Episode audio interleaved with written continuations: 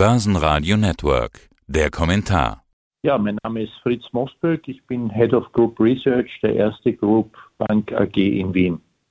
Und wir wollen uns mal wieder anschauen, was denn gerade im Markt so los ist. Und da weiß ich ehrlich gesagt gar nicht, wo ich anfangen und wo ich aufhören soll. So viele Unwägbarkeiten belasten den Markt. Inflation, Geopolitik, Rezession, Energiekrise, vielleicht sogar wieder Corona und, und, und, und, und. Also wir können in diesem Rahmen gar nicht alles aufzählen und schon gar nicht alles besprechen. Herr Mosberg, wie kann man damit umgehen? Also in irgendeiner Form muss man das ja doch alles berücksichtigen. Wie kann man sowas in die Strategie einfließen lassen?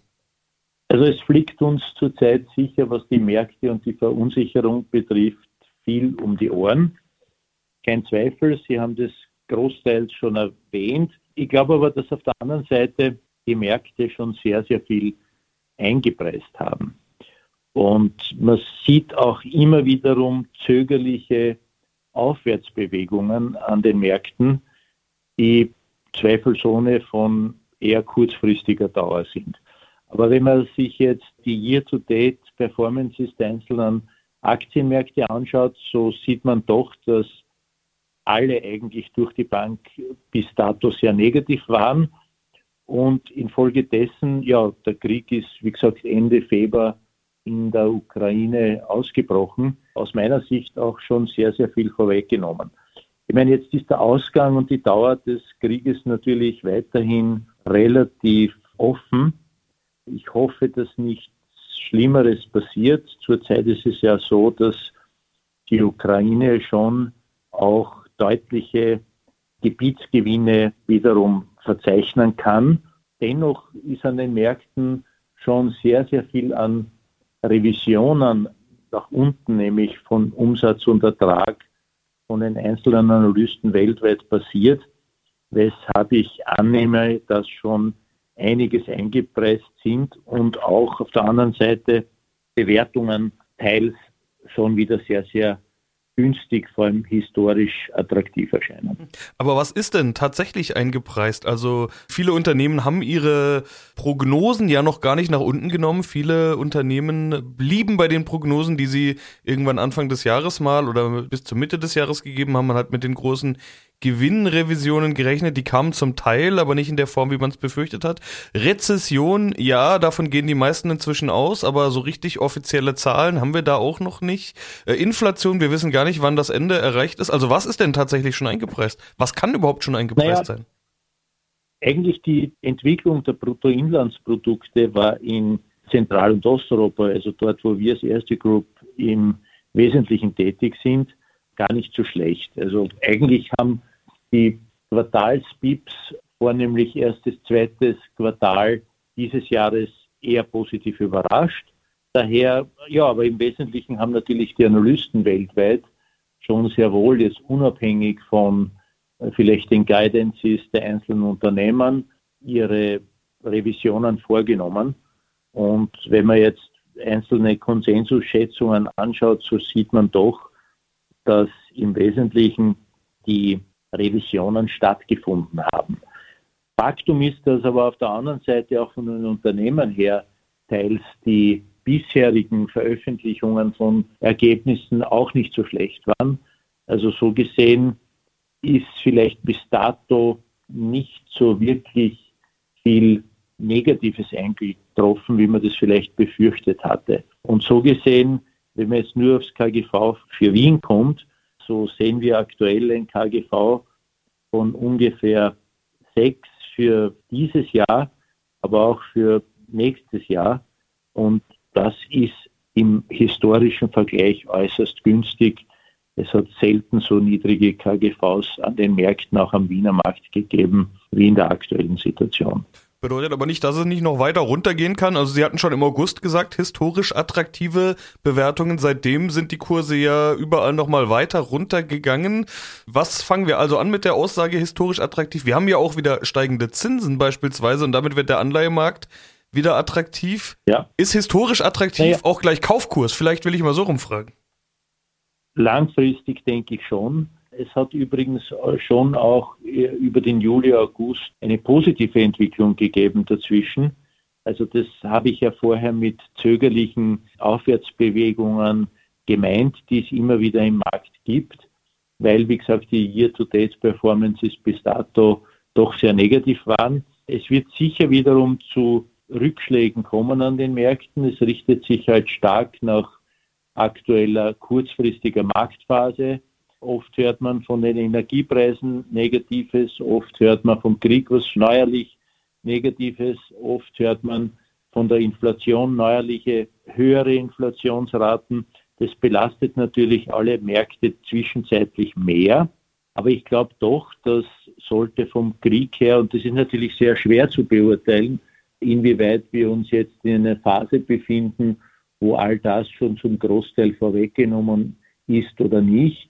Aber ich wäre fürs nächste Jahr in Summe gesehen, aber auch teils für das vierte Quartal, was ja in diesem Jahr noch überbleibt, äh, gar nicht so negativ, was einzelne Branchen betrifft. Wir sind jetzt einmal fürs vierte Quartal eher äh, nach wie vor defensiv fokussiert. Also wir bevorzugen hier eher defensive Branchen nach wie vor.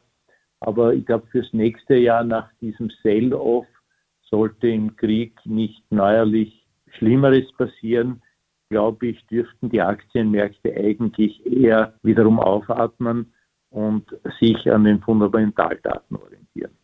Die größte Kriegsfolge, die wir hier zu spüren bekommen, dürfte vermutlich die Energiekrise sein. Ich habe mich gefragt, bringt das eigentlich auch Chancen mit sich? Also in der ersten Jahreshälfte beispielsweise war man ja mit den Öl- und Gastiteln genau auf der richtigen Seite. Die Energieunternehmen, die waren diejenigen, die von diesen steigenden Preisen profitiert haben. Wie sieht es jetzt aus? Sehen Sie noch Chancen durch dieses Energiethema? Also durchs Energiethema sehe ich auf jeden Fall Chancen. Auf der anderen Seite bei Versorgern etc wäre ich vielleicht teils etwas vorsichtig, weil ja in vielerlei Ländern Übergewinne besteuert werden sollten und das den Kapitalmärkten nicht unbedingt zuträglich ist. Aber wenn man die ganze Sache jetzt wirklich sehr, sehr langfristig betrachtet, so würde ich meinen, ist im speziellen Europa ohnehin sehr stark von einem Gasklumpenrisiko, würde ich es bezeichnen, von Russland abhängig. Und daher hätte man sowieso von dieser Gasabhängigkeit Russlands in der Long Run wegkommen müssen. Ich glaube, das passiert jetzt mit einem neuen, ja, verstärkten Denken, was das betrifft, erst recht. Ich glaube auch, dass die Transformation zu Alternativenergien, also sprich Wasserkraft, Windkraft, Sonnenkraft, ein wirkliches weiteres Potenzial bieten und auch hier Versorgungsunternehmen langfristig umdenken müssen. Also ich glaube, hier gibt es in dem Transformationsprozess, der ja in der EU äh, sowieso auch unabhängig wahrscheinlich vom Krieg in der Ukraine passiert wäre, hier kommt sicher in der Long Run, gibt es in der, in der Long Run sicher Chancen dazu.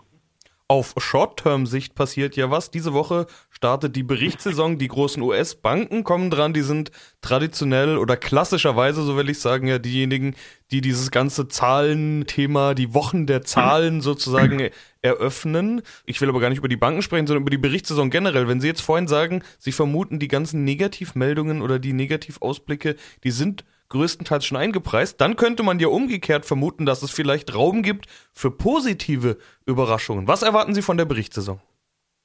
Also in den USA wahrscheinlich mit Sicherheit, denn die USA ist aus dieser Kriegssituation, die mitten in Europa stattfindet, draußen.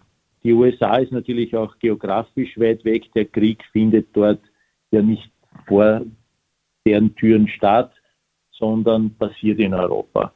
Das heißt, hier erwarten wir von der amerikanischen Berichtssaison eigentlich eine positive Entwicklung und wir sind daher fürs vierte Quartal in den USA auch in unserer SE-Location nach wie vor positiv, leicht positiv und wir erwarten uns eigentlich in Europa eher eine Belastung, weshalb wir maximal mit einer Seitwärtsbewegung an den europäischen Märkten im vierten Quartal rechnen. Und hier sollte man verstärkt auf defensive Branchen setzen. In Summe gesehen, glaube ich aber für nächstes Jahr, und ich glaube, wir sollten schon über diese verbleibenden drei Monate hinaus längerfristig denken, glaube ich, wie gesagt, dass sehr, sehr viel Negatives auch für Europa eingepreist sein wird. Weshalb, also es, es gibt selten Aktienjahre, die ja zwei Jahre so deutlich negative Performances zeigen. Das große Fragezeichen wird der Krieg sein und eine mögliche Auswirkung des Krieges. Aber wenn diese nicht stattfinden sollte und sich auch die Situation im besten Fall in der Ukraine doch stabilisieren sollte, dann bin ich für das nächste Jahr auch für Aktien in Europa durchaus positiv gestimmt. Herr Mosberg, vielen Dank für Ihre Einschätzung. Gerne. Börsenradio Network AG. Das Börsenradio. Hat Ihnen dieser Podcast der Wiener Börse gefallen? Dann lassen Sie es uns doch wissen und bewerten Sie unseren Podcast mit vollen fünf Sternen. Vielen Dank und bis zum nächsten Podcast. Alles rund um Börse.